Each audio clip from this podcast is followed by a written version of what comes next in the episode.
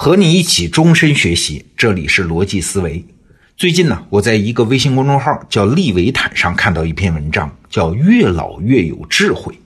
它的核心意思是呢，人变老表面上是一件坏事儿吧，各方面的身体机能都在衰退嘛。但是啊，也有一个好消息，就是我们老了之后更容易有智慧，至少和自己比是这样。哎，这个说法有意思啊！我们每个人都终有一老啊，我们都希望老了之后还有一些好事儿发生。你看，大自然当中的很多动物，比如大部分昆虫，亲代也就是父母这一代，在子代出生之后马上就会死。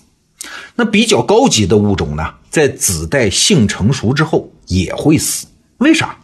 因为从基因的角度来看。你作为一个生物个体，既然已经完成了繁衍种族的使命啊，为了不和后代争抢资源，你当然就应该去死了。但是人不一样，人十五岁左右性成熟，可以生孩子了。那把孩子养到性成熟，大概是三十岁左右，然后人类还会活下去啊啊！你看，孔子在两千多年前就活到了七十多岁。现代社会人的平均寿命一直在延长，像香港现在的人均寿命已经到了八十多岁，而我们这一代人呢，很大概率会活到一百岁以上。那难道是这些老人在空耗资源吗？哎，当然不是。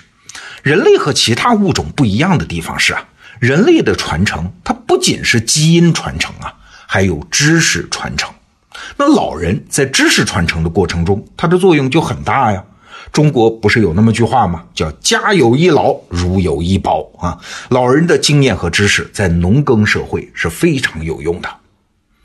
但是话又说回来，在我们这个时代，知识更新的速度那么快，老人的知识和经验未必那么有用了。那他们的价值何在啊？根据我刚才看的那篇文章，他给出了一个新的答案：老人可能更有智慧。我们得承认啊。大脑和身体其他部分一样，是一台机器吗？在变老的过程中，它也会衰退吗？会坏的呀。大脑里面的那些零件，比如说神经元的数量会变少，各个神经之间的连接开始减弱，从而大脑的新陈代谢啊，处理信息的速度变慢等等啊。那人呢，在二十五到三十岁之间，大脑的运作效果是最好的啊，然后就会像机器一样，慢慢的生锈。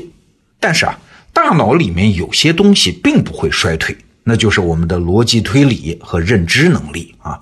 这些呢是靠知识和经验支撑的。这些功能呢，在人的四十到五十岁左右达到巅峰，然后几乎就能一直保持啊，到一个人的临终前几年才会开始下降。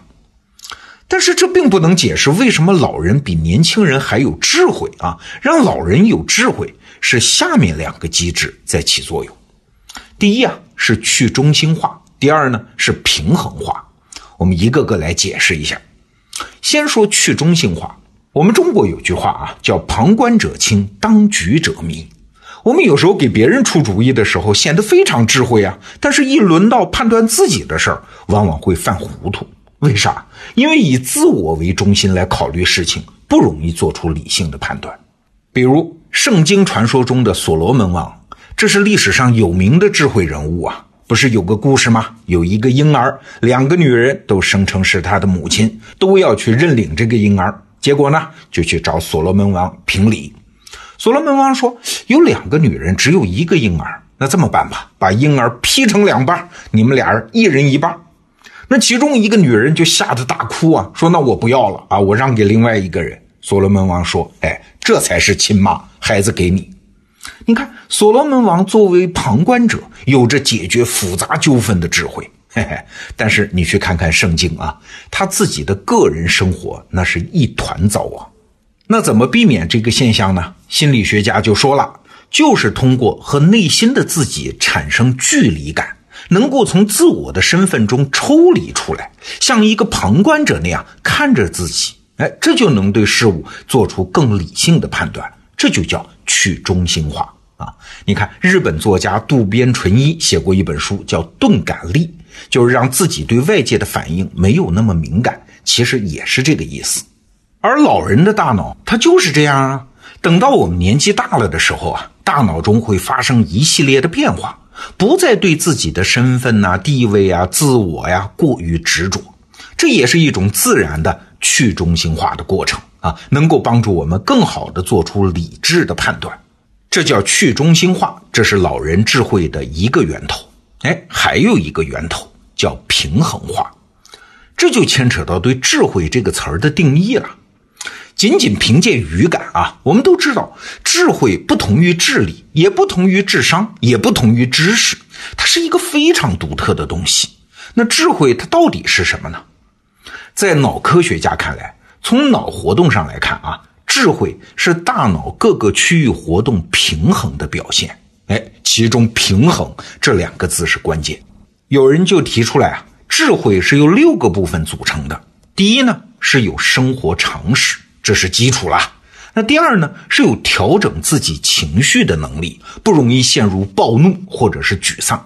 第三呢，善于社交，也就是能够感知他人的能力，也叫共情力。第四呢，是了解自己的优点和劣势的能力。第五是决断力。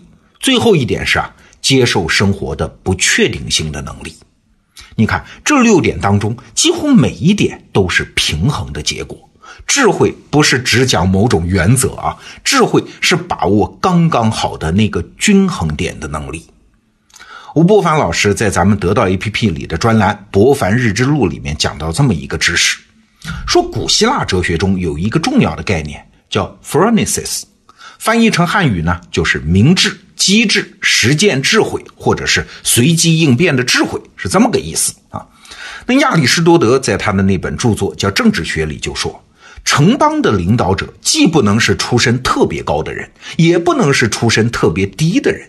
出身特别高的人容易跋扈，看问题、处理事情容易粗略蛮横；而出身低的人看问题、处理事情呢，容易琐削，容易刻薄。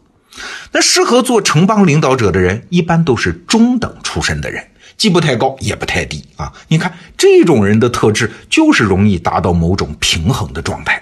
处于这种状态的人，他观察世界、感受世界、处理问题的方式，都更容易有智慧。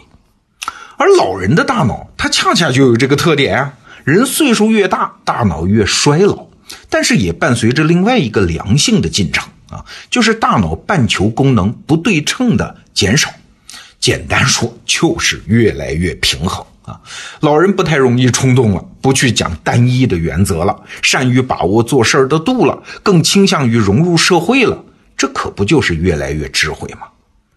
还记得我经常引用的那句名言啊：一个人同时保有两种矛盾的观念，还能正常行事，这是第一等智慧的表现。哎，说的就是这个意思。话说，已故翻译家叫杨宪益先生，他晚年啊写过一首诗啊，四句：休言舍命陪君子，莫道轻生易丈夫。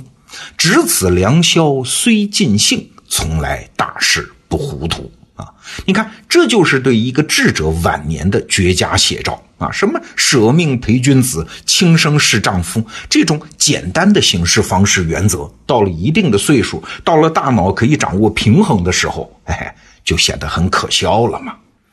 你发现没有啊？各种文化中关于智慧的解释都具有某种矛盾性啊。比如佛家讲智慧，有一个说法，说智和慧呀，这是两种东西。智是分别智，慧是平等慧。也就是说，智是要把万事万物能区别开来的能力，而慧呢，是把万事万物看成平等的均一的能力。这两种看似相反的能力合起来，才是智慧的整体。但愿啊，我们这一代人不要真的等到年老才能具备这样的智慧啊！好，这个话题我们就聊到这儿，明天见。